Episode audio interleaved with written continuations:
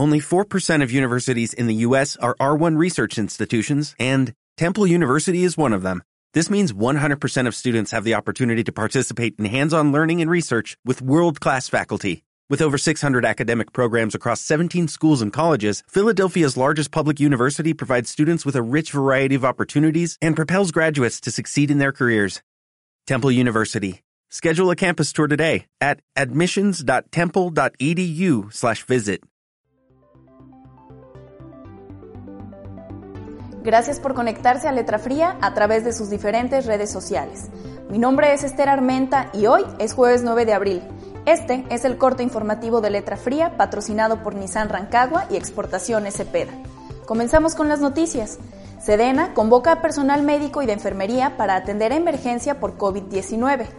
Para hacer frente a la pandemia, la institución busca el apoyo de médicos especialistas, médicos generales, enfermeras o enfermeros, especialistas y enfermeras o enfermeros generales.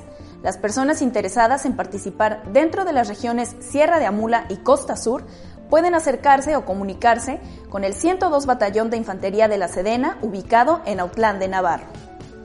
En otra actualización que también busca hacer frente al coronavirus, el gobierno de El Grullo abrió un centro de acopio con la intención de ayudar a las familias más necesitadas ante la emergencia sanitaria que atraviesa el país por COVID-19. Así lo dio a conocer mediante un video en vivo la alcaldesa de dicho municipio, Mónica Marín. En el contexto local, durante la emergencia sanitaria derivada del coronavirus, el consumo de carne en el municipio ha disminuido el 10%, Así lo aseguró Cristino Sánchez, administrador del rastro municipal de Autlán de Navarro. Ante la situación, los encargados continúan con sus labores siguiendo las medidas preventivas. En la región Costa Sur, las alarmas no se apagan. La Huerta anunció a través de sus redes sociales oficiales que desde ayer miércoles instalará filtros de seguridad para impedir el acceso de las personas a las playas, que permanecen cerradas al turismo temporalmente a causa del COVID-19. A unos kilómetros de la huerta, el municipio de Cihuatlán recibió la primera etapa del hospital comunitario.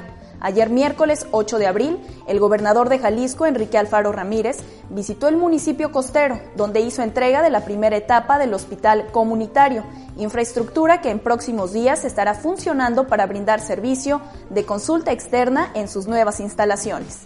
Con más información, en tiempos de coronavirus, el dengue no se detiene Diana Core Romero Lozano, integrante de la Sala de Situación en Salud de la Universidad de Guadalajara, advirtió que la época de calor y el aislamiento domiciliario por el COVID-19 contribuirán al aumento de dengue y su contagio. Esta es información de Notimex. Hasta la grabación de este corte, Jalisco registra cuatro casos nuevos y una defunción más por COVID-19. La Secretaría de Salud Jalisco informó ayer miércoles cuatro casos nuevos y una defunción más por COVID-19. Con estas cifras, la entidad suma un total de 139 personas con síntomas de la enfermedad, todas ellas con prueba positiva avalada por el Instituto Nacional de Diagnóstico y Referencia Epidemiológicos. En cuanto a fallecimientos, con el registro de este miércoles, se eleva a 8 el número de defunciones confirmadas por la infección que produce el nuevo coronavirus SARS-CoV-2. La jurisdicción sanitaria mantiene 10 casos positivos en Cuautla, 3 en El Grullo y 2 en Tecolotlán.